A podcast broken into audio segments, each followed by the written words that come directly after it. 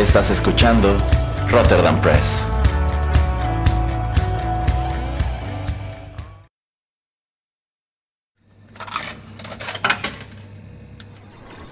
Los videojuegos han deleitado tus sentidos en la pantalla y ahora lo harán en la radio a través de su música.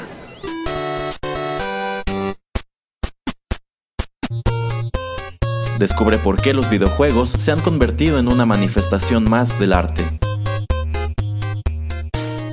Inserta una moneda y acompáñanos. Esto es 8 bits.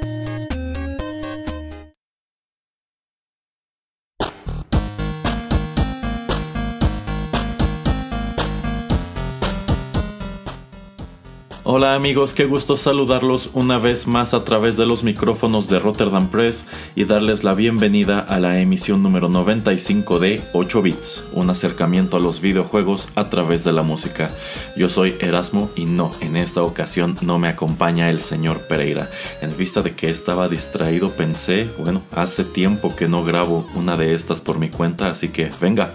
hagámoslo. De hecho, bueno, si están al tanto de las últimas emisiones de este programa sabrán que ese malvado señor Pereira está tratando de apoderarse de este espacio, así como ha hecho de otros tantos del podcast. En sí, a mí se me figura que el señor Pereira es como el agente Smith en la tercera película de Matrix, que está replicándose como un virus y tratando de apoderarse de, de todo. Bueno, ese es su plan, pero hay que grabar este tipo de emisiones para que no lo logre. Y en esta ocasión, pues en vista de que tengo total libertad para hablar de todo, en vista de que, ya lo saben, el señor Pereira como que no sabe de videojuegos.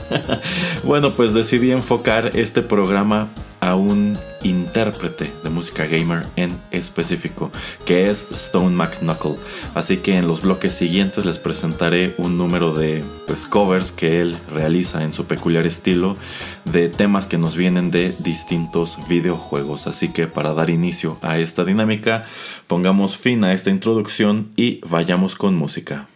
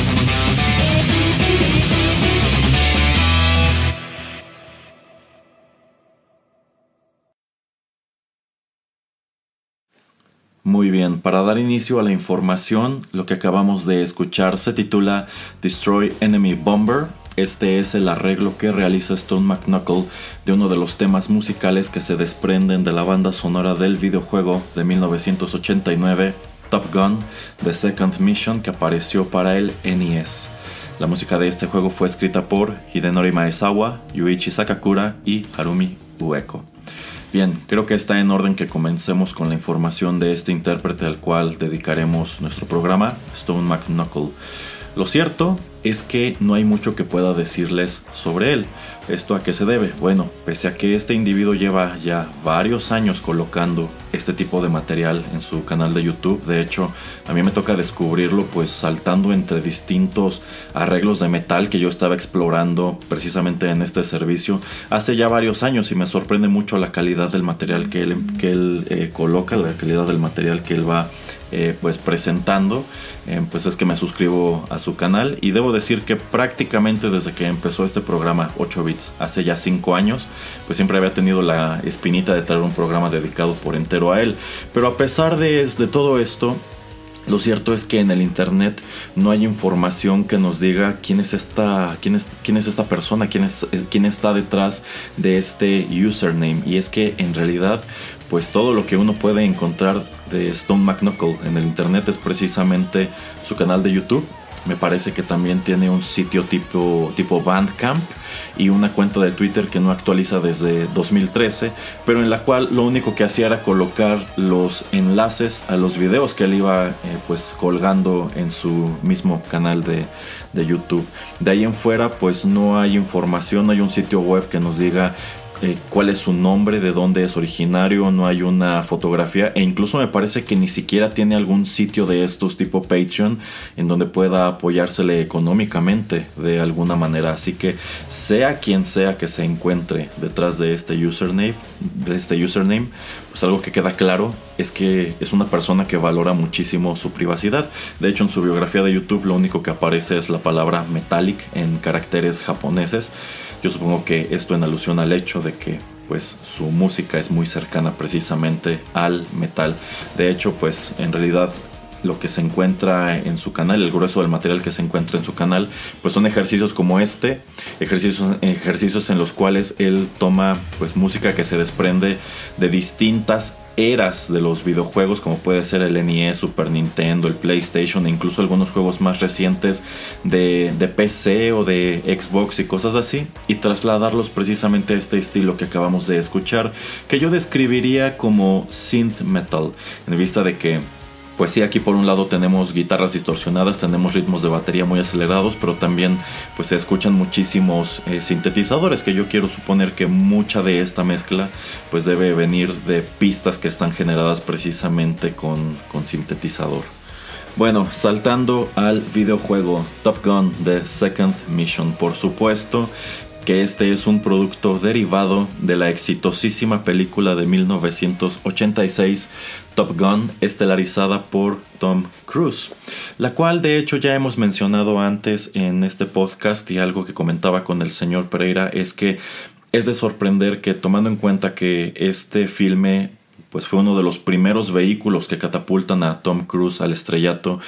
es un filme que es nominado a premios Oscar y que hace un montón de dinero y que de hecho genera un número de, de canciones asociadas que se escuchan hasta hoy en la radio, en programas o estaciones del recuerdo. Bueno, es de sorprender que esto no se haya convertido antes en una franquicia cinematográfica. En realidad, pues su, su secuela llega más de dos décadas después, este mismo año 2022 que fue Top Gun Maverick que es un título que yo considero debe haber tomado a muchos por sorpresa, me cuento entre ellos, porque de la nada este filme se convierte en uno de los más taquilleros del año y uno de los más aclamados y creo que incluso al momento de que estoy grabando este programa, esta película aún se exhibe en cines allá en los Estados Unidos. Sin embargo, a pesar de que esto en los 80 y también durante los 90 no genera una secuela, no genera otra película, no genera a lo mejor algo en la televisión. Lo cierto es que sí saltó, pues también con relativo éxito, a un terreno que yo considero pues debía ser bastante inusual para este tipo de producto que fueron los videojuegos, el primero de los cuales aparece el mismo año del estreno de la película, 1986, y que aparece para el Atari. Si ustedes creían que el primero era el que apareció para el NES, no, fue el de Atari, el de NES aparece un año después, en 1987, pronto se consolida como uno de los grandes títulos de esta consola, si bien ya de varios años para acá sobre este juego pesa una sombra infame, esto derivado sobre todo de esta famosísima reseña que realiza en su momento James Rolfe, en aquel entonces el Angry Nintendo Nerd, actualmente el Angry Video Game Nerd, en la cual señala pues con mucho humor pues cuán complicada la mecánica de juego, cuán difícil era aterrizar el avión en el, en el portaaviones y bueno, otros tantos, otros tantos eh, detalles. Sin embargo, en aquel entonces yo recuerdo que este era un título que aparecía, por ejemplo, en las páginas de la revista Club Nintendo y le fue tan bien que en 1989 tiene pues su propia secuela Top Gun The Second Mission que el consenso general es un mucho mejor título si bien eh, también es un título bastante pequeño. De hecho, el juego solo está dividido en tres stages, los cuales, si ustedes le echan un ojo a los distintos runs o gameplays que están disponibles en YouTube, pues se podían completar en un tiempo de entre 15 y 20 minutos. Y precisamente este tema que acabamos de escuchar Destroy Enemy Bomber bueno ese es el título de la primera de la primera misión en la cual eh, pues nosotros tomamos control pues de Maverick el personaje de, Tom Cruise. Y a bordo de este F-14 tenemos que derribar un, un avión ruso. En vista de que ya saben esa película original de Top Gun todavía tenía muchos ecos de la Guerra Fría, pues claro que los villanos de, estos juegos que aparecen para el NES son los, son los rusos. Así que bueno, ahí lo tienen. Es con esto que damos inicio a nuestros bloques musicales y precisamente para ir avanzando, vayamos con el siguiente.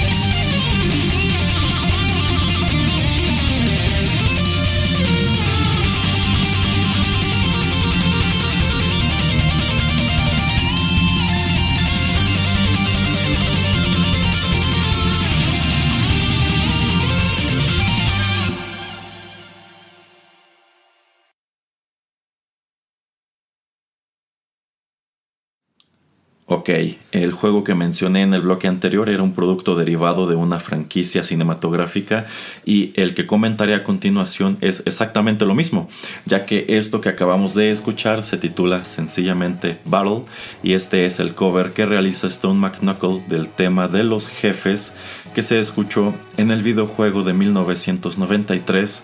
Alien vs Predator que aparece para el Super Nintendo.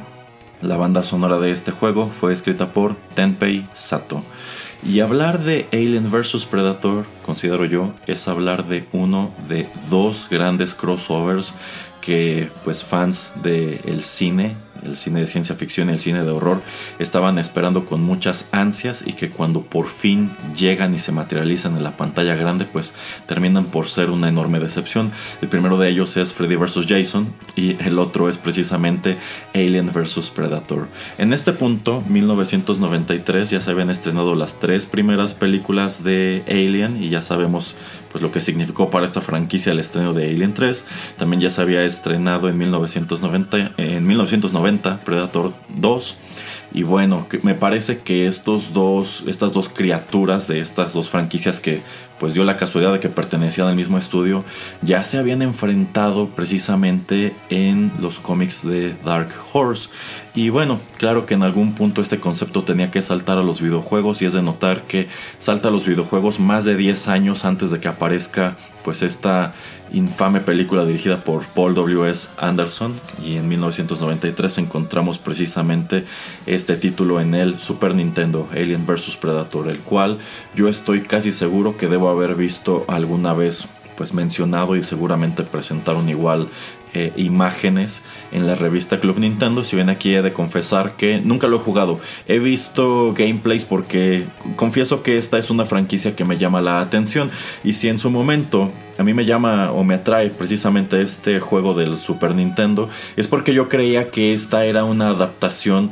del juego de arcade Alien vs Predator, que ese sí me parece excelente. Pero no, este aparece en el 93, ese del, del arcade que yo considero a muchos nos hubiera gustado que si iban a hacer una película de Alien vs Predator se enfocara un poco más en lo que en algo como lo que nos estaba mostrando ese, ese arcade. Bueno, ese aparece creo que ocho meses después, ya en 1994. En el caso específico de este juego del Super Nintendo, este es un beat'em up para un solo jugador, es decir, es un juego eh, en donde pues vas avanzando a través de distintos stages en un side scroll, pues golpeando a un número de villanos que en este caso son puros son puros xenomorph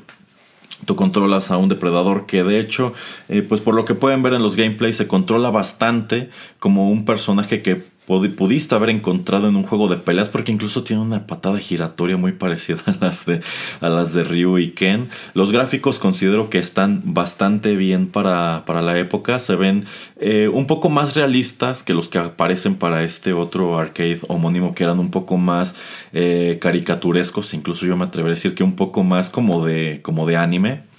Pero bueno, eh, en este juego tú tomas control de un depredador que pues nada, va viajando en su nave por el espacio cuando intercepta una comunicación de que en un planeta eh, unos mineros acaban de descubrir una colonia precisamente de xenomorphs. Y como ya sabemos estos personajes, los, los depredadores o los yautja, constantemente están buscando pues grandes trofeos o grandes presas que cazar, bueno pues este, este personaje, este protagonista nuestro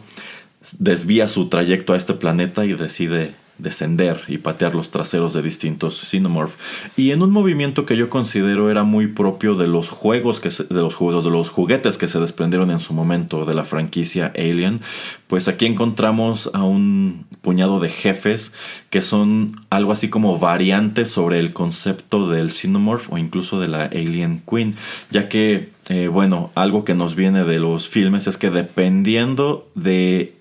el organismo al que infecte el facehugger pues esto le da distintas características al alien resultante, al xenomorph, es decir, el que nosotros vemos en las películas 1 y 2, pues tiene la forma que, ya conocemos porque en sí se, gesta al interior de un ser humano. Tenemos el de Alien 3, que es un poco distinto porque dependiendo la versión que, vean, el facehugger infecta ya sea a un perro o a un, o a un toro. Pero bueno, aquí el juego nos da a entender que estos eh, facehugger facehuggers infectan a otro tipo de criaturas y tenemos a un alien que es eh, como acuático, tenemos a otro que se comporta, incluso tiene características físicas más parecidas a las de un orangután, como unos brazos enormes, tenemos a otro con alas que parece como un, como un murciélago, un pterodáctilo, otro que es como, como serpiente, que de hecho no tiene, no tiene brazos ni piernas, sino que se arrastra, y bueno, el jefe final por supuesto que tiene que ser una Alien Queen. Yo considero que para la época pues sí, debió ser un título llamativo, no se veía tan mal. Lo único que sí, yo considero que la música no le va para nada, porque si bien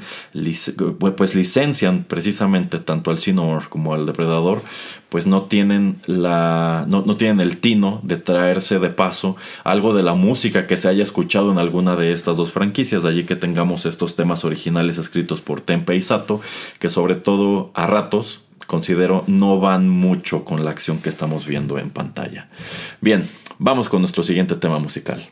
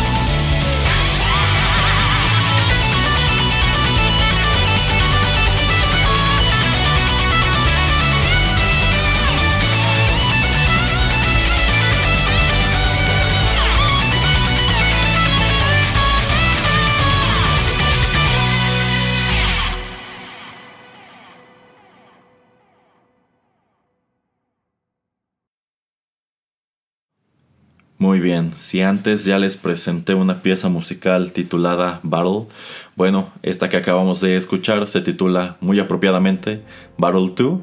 y es uno de los temas de batalla o de combate que se escuchan en el juego de 1992 Final Fantasy Mystic Quest que apareció también para el Super Nintendo. Y tomando en cuenta que este es un producto derivado de esta exitosísima franquicia de JRPG Final Fantasy, bueno, aquí, aquí hay un número de curiosidades. Una de las primeras es el hecho de que esto no viene musicalizado, por así decirlo, por el compositor de la casa, Nobuo Uematsu, sino que la música de este juego es escrita por Ryuji Sarai y Yasuhiro Kawakami. Eh, y es que en realidad, pues este, este título, este título siempre ha sido muy polémico entre los fans de Final Fantasy. algunos les gusta, algunos lo detestan porque consideran que es una versión inferior del mismo concepto. Y es que en realidad sí, es totalmente eso. Eh, bien, Final Fantasy Mystic Quest fue concebido como un RPG light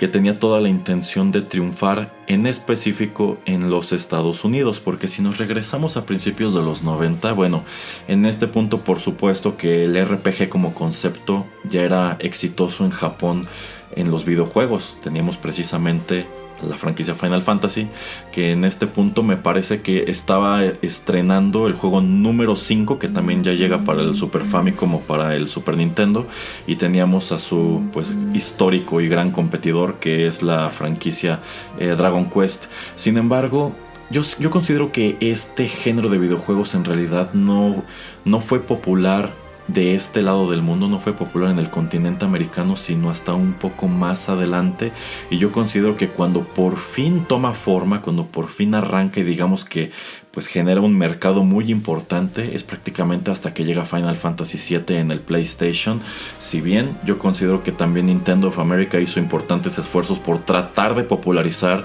alguno de los Final Fantasy en el continente americano, no por nada pues ellos presentan el que posteriormente fue Final Fantasy VI en la numeración japonesa como Final Fantasy III en el Super Nintendo, pues precisamente para tratar de hacer, para dar a entender que era como la continuación de los dos juegos que sí aparecen en el NES en el continente americano. Eh,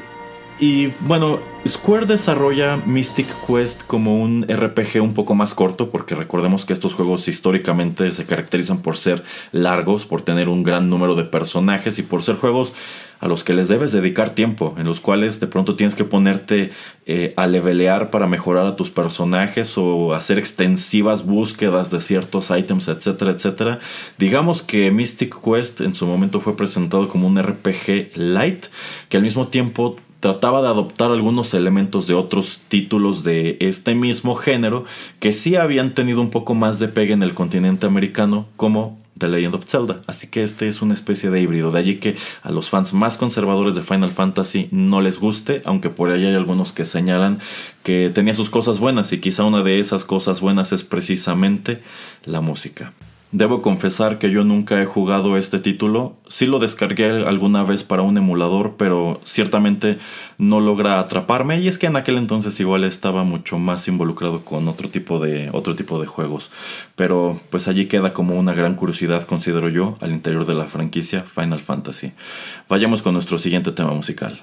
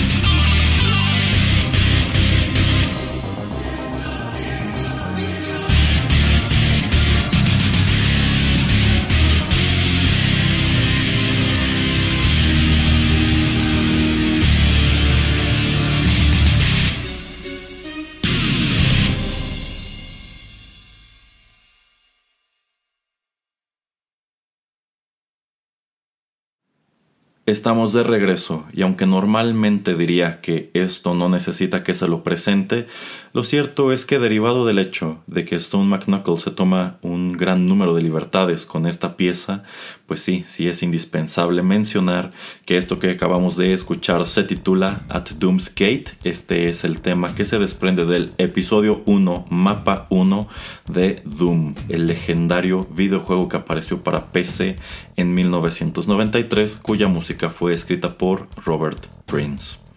Si digo que Stone McKnuckle se toma un gran número de libertades con esta pieza es porque si ustedes están familiarizados con ella, pues se darán cuenta de que en realidad él solo toma unos cuantos unos cuantos motivos de la misma y con eso construye algo que yo considero pues dista mucho de lo que uno esperaría encontrar. Y a mí me sorprende porque pues insisto, este compositor parece ser entusiasta o parece tener un estilo muy cercano precisamente a la música metal y esa fue la gran característica de la banda sonora de Doom de regreso en 1993 que este señor Robert Prince escribió un número de piezas que pues cuya intención era asemejar el sonido de algunas canciones ya establecidas dentro del heavy metal, dentro de el groove metal y otras cosas. Es más, si se regresan en esta misma lista de reproducción de 8 bits a la emisión número 14 me parece que se titula Doom vs Pantera, bueno, allí hago precisamente esa comparación como hay un número de de piezas que se escucharon en este videojuego que copiaban a la letra algunos riffs que nos venían precisamente de canciones de Pantera. Y en el caso de este tema At Doom's Gate que hasta hoy se sostiene como uno de los más emblemáticos de la franquicia pues claro que también este riff inicial se ha comparado muchísimo con Master of Puppets de, Metallica. Entonces tomando en cuenta todo esto a mí me sorprende que Stone McKnuckles no haya decidido no, no haya presentado algo un poco más cercano a la versión original y haya pues hecho todos estos, todos estos cambios. Y yo estoy seguro que esto en parte se debe a que en sí él coloca esto en su canal a propósito del estreno de pues la continuación de esta saga en 2016 con este juego que pudo haberse titulado Doom 4, pero deciden presentar únicamente como, como Doom. Y me gusta que precisamente en el caption, en la descripción del video, pues él comenta que que lo hace con emoción porque él no creía gran cosa en, esta nueva adaptación o en este relanzamiento que en su momento se manejó que era un reboot y no era una secuela eh, como tal. Y es que bueno, muchos en realidad sí quedamos un poquito decepcionados de lo que fue eh, Doom 3, pero que pues ya que había asomado un poco más de pietaje del juego en alguna en alguna expo, pues que le entusiasma mucho y que también le llama la atención la manera en que Mick Gordon, que fue el compositor de la música de, esa iteración de Doom, pues coge precisamente temas antaños de la franquicia, entre ellos a Doomsgate y hace eso hace su propia cosa. Yo considero que Stone McKnuckle quiso hacer exactamente lo mismo, quiso presentar su propia cosa. Muy bien, vamos con más música.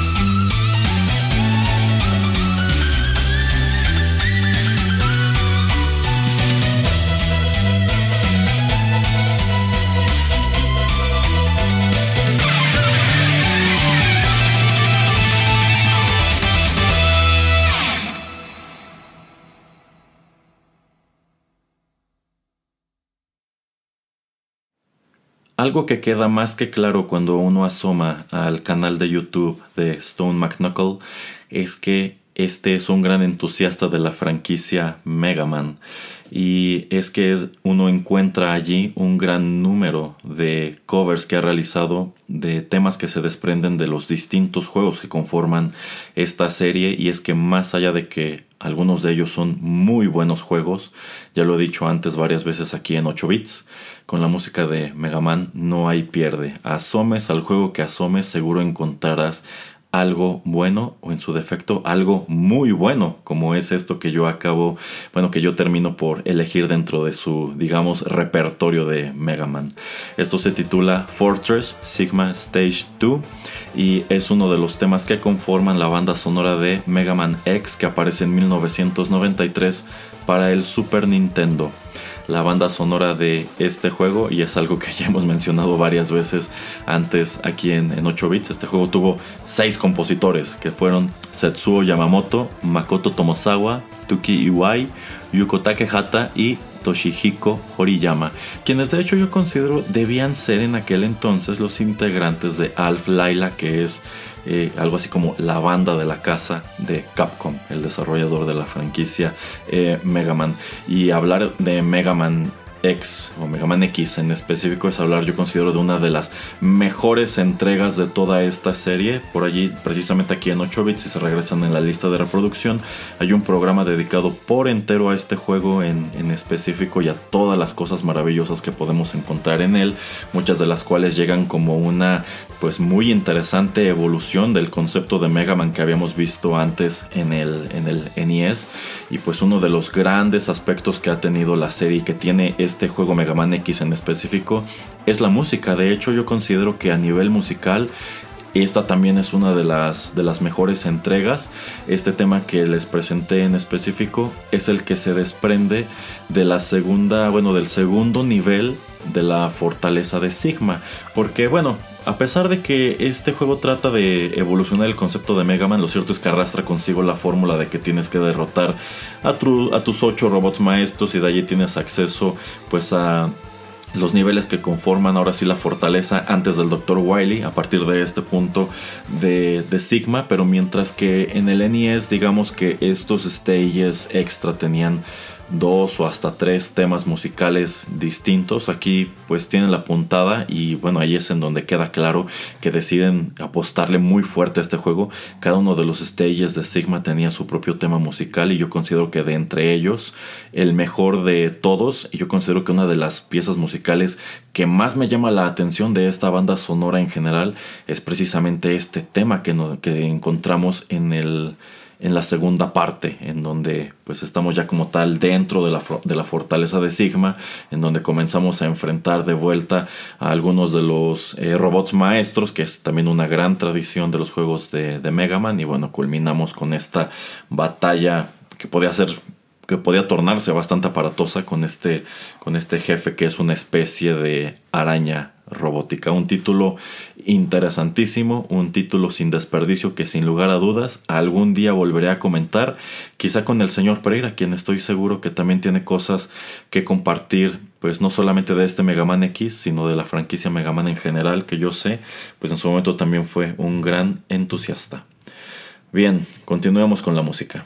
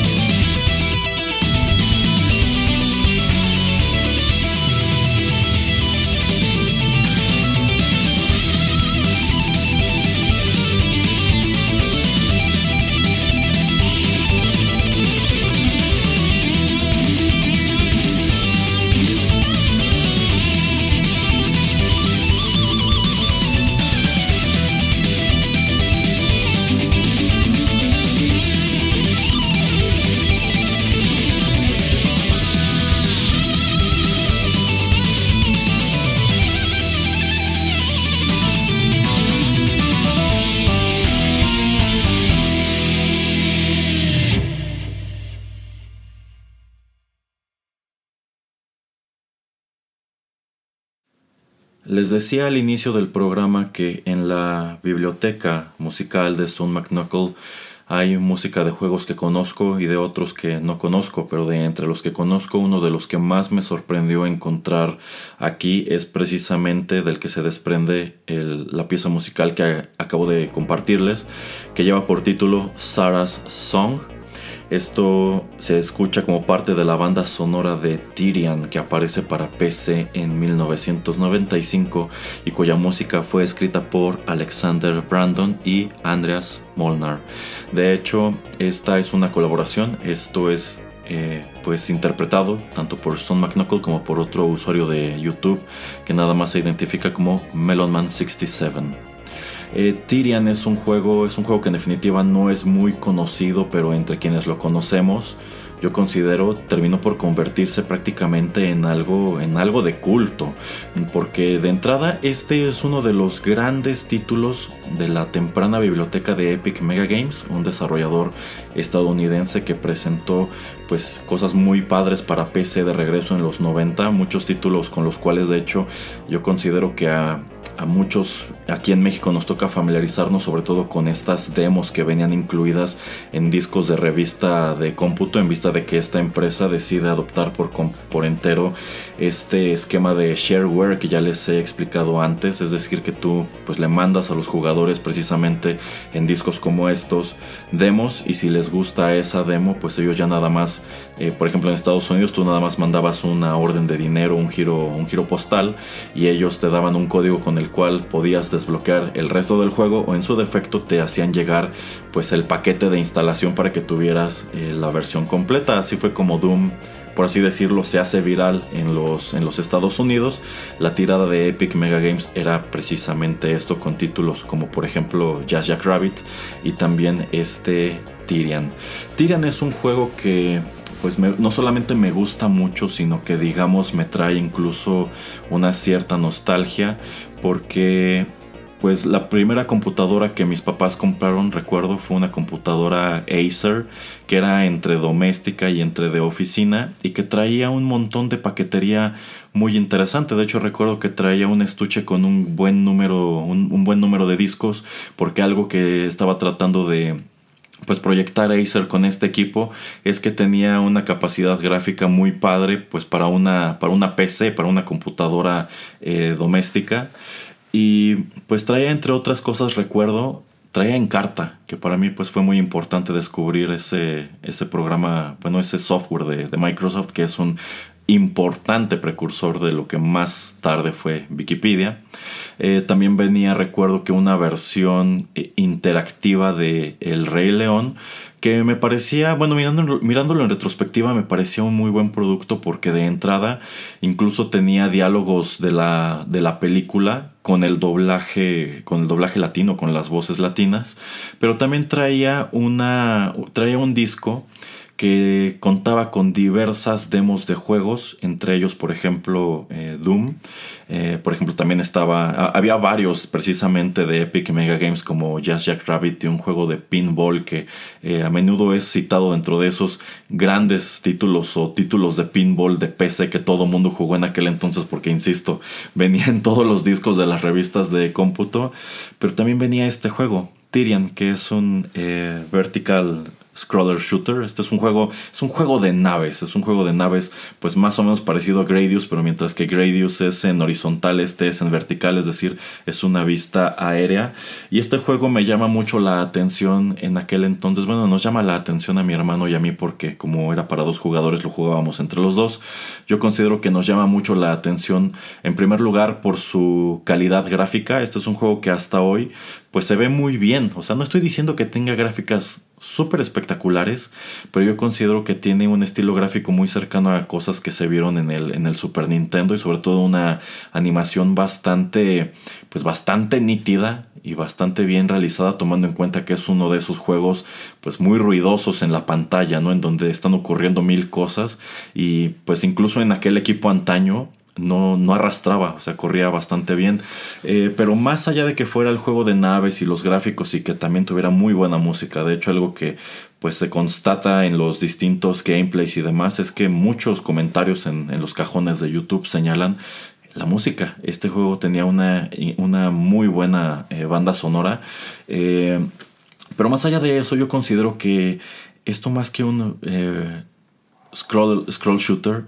era prácticamente un híbrido con un RPG. ¿Por qué lo digo? Bueno, pues porque en sí este no era un juego lineal como insisto eh, Gradius. Este era un juego que ya tenía incorporada esta cuestión de que te permitía ir eligiendo tu ruta de, tu ruta de misiones. El juego estaba, estaba dividido originalmente en tres episodios. Posteriormente sale un cuarto como expansión. Cuando reestrenan el juego en el año 2000 agregan un quinto, pero en sí estos últimos dos ya no son parte de la historia este, principal. Pero pues este juego tenía eso, tenía historia. O sea, cada uno de estos capítulos podías completarlo de manera distinta dependiendo a qué planetas eligieras eh, viajar o qué misiones eligieras ir este, desarrollando.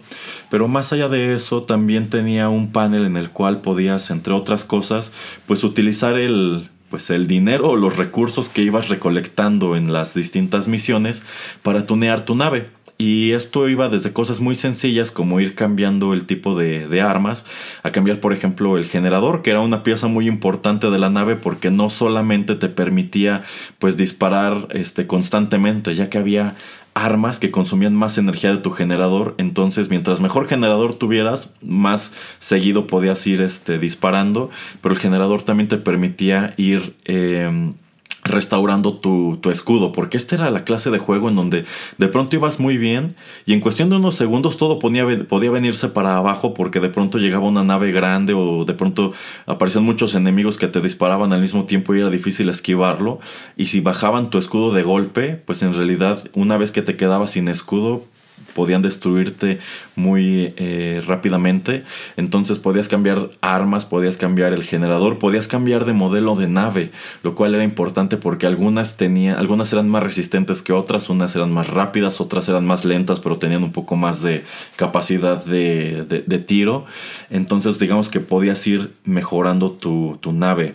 Eh, y algo que me gusta es que este juego no, no estaba exento de tener un gran sentido del humor porque de, de pronto encontrabas algunos elementos muy ridículos como que había misiones en donde tenías que este, destruir pues naves que te disparaban frutas, por ejemplo, como, como plátanos, e incluso por allí una de las mejores armas que podías este, recolectar era precisamente una, una especie de banana, que era como una granada, tú la arrojabas y volaba lento por la pantalla y cuando chocaba con algo generaba una explosión gigante y salían otras bananas y bueno, era un arma de destrucción masiva literalmente. Y también estaba esta otra nave que era una de las mejores que podías comprar, que era la Super Carrot, que era eso. Era una zanahoria con forma de, con forma de nave espacial, como si fuera, pues no una X-Wing, pero más como un TIE Fighter.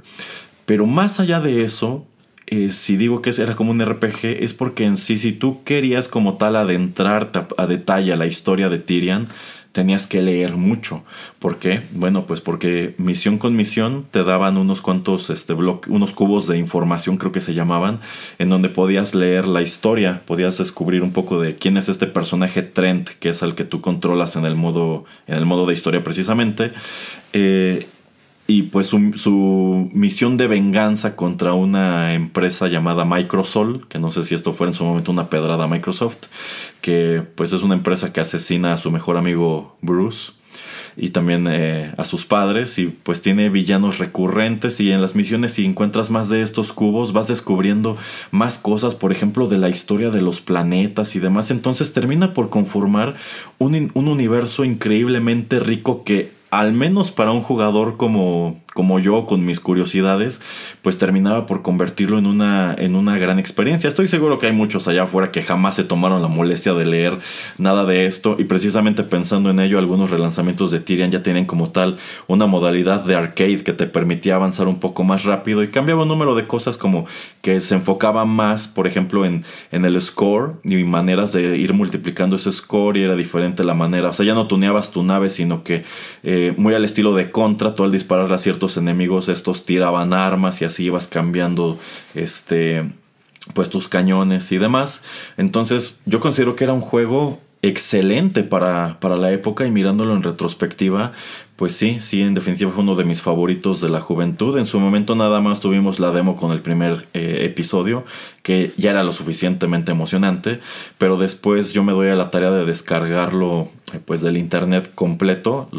la versión que ya eran este cuatro capítulos y este pues sí, sí termino por disfrutarlo muchísimo, así que para mí fue una tremenda sorpresa encontrar este tema musical allí en el canal de Stone McNuckle porque me pone a pensar que él en algún momento igual que yo debió haber asomado a este excelente título. Ya algún día pues hablaremos con un poco más de detalle de, de Tyrion. Les puedo traer una emisión dedicada por entero a este juego. Por ahora, vayamos con el último tema musical de nuestro programa.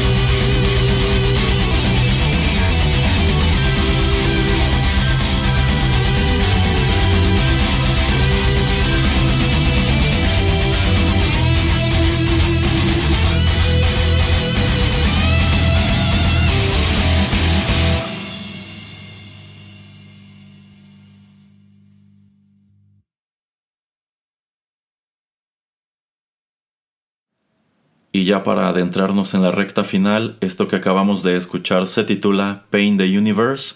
Este es uno de los temas de jefe que se escuchan en el juego de 1999, Legend of Mana, que apareció para el PlayStation.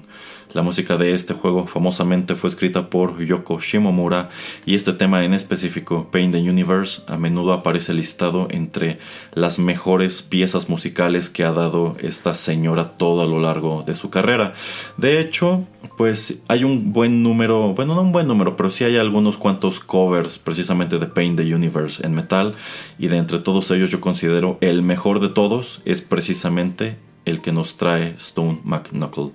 Eh, Legend of Mana, por supuesto, es uno de los tantos títulos que conforman la serie Mana, que de hecho eh, precisamente aquí en la lista de reproducción de 8 bits, el señor Pereira y yo dedicamos no uno sino dos programas a Secret of Mana. ¿Por qué se le ocurrió eso al señor Pereira? No tengo idea, pero terminó siendo un ejercicio interesante porque, bueno, así como tenemos un Dragon Quest y un Final Fantasy que son pues grandes franquicias de JRPG que se caracterizan entre otras cosas por tener buena música, pues todo a lo largo de la historia de la serie Mana también esa ha sido la, la constante. Encontramos pues momentos musicales muy padres y yo considero que uno pues de los más llamativos son precisamente los que se pueden encontrar en Legend, of Mana escritos por eh, Yoko Shimomura. Un juego que de hecho tiene la peculiaridad de que pues yo creo que más que nada tomando en cuenta que fue el salto de la franquicia al PlayStation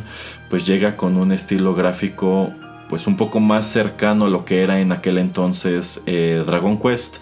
aunque creo que precisamente la serie Mana también ha tenido su ilustrador oficial, así como Dragon Quest ha tenido a Akira Toriyama. Eh, pero este juego era pues no tanto como un Zelda, sino que se jugaba más parecido precisamente a un beat'em up. Este era un juego incluso para, para dos personas, era para dos jugadores. Y pues Creo que uno de los aspectos más llamativos eran precisamente sus batallas de jefe, que en algunos casos eran pues muy llamativas y tú sabías que la cosa estaba a punto de ponerse al rojo vivo cuando empezaban a sonar las primeras notas de este, de este tema musical. Si tienen oportunidad de echarle un ojo al gameplay, no dejen de hacerlo. Eh, este, esta entrega en específico también sé que es un poco divisiva porque insisto, como que aquí sí se desviaron un poco de lo que era la serie Mana hasta ese punto, pero algunos lo mencionarán como una experiencia pues bastante grata y uno de los aspectos más fuertes que suele señalarse del juego es precisamente este trabajo que realiza Yoko Shimomura. Muy bien, es así que estamos llegando al final de esta emisión 95 de 8 bits. Muchísimas gracias por su sintonía. Si les gustó el programa no dejen de compartirlo y creo que no está de más recordarles que aquí en Rotterdam Press realizamos un número de programas con distintas temáticas como pueden ser videojuegos, como es el caso de 8 bits. También tenemos programas de música metal, de One Hit Wonders, de literatura, de tecnología, de cultura retro, cultura geek Ahora sí que hay muchas cosas que pueden explorar en nuestras distintas listas de reproducción en SoundCloud. Allí encuentran una por programa, pero si ustedes no gustan de SoundCloud o no usan SoundCloud, eh, pueden escucharnos en otras tantas aplicaciones de podcast como Spotify, iTunes, Tuning Radio, iVoox y otras tantas. Bien, pues de nuevo, muchísimas gracias por haberme acompañado a lo largo de esta emisión. Se despide de ustedes a través de los micrófonos de Rotterdam Press, Erasmo. Hasta la próxima.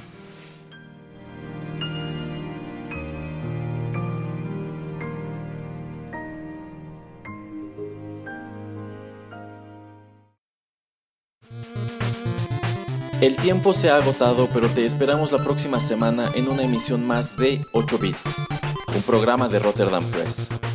Hasta la próxima.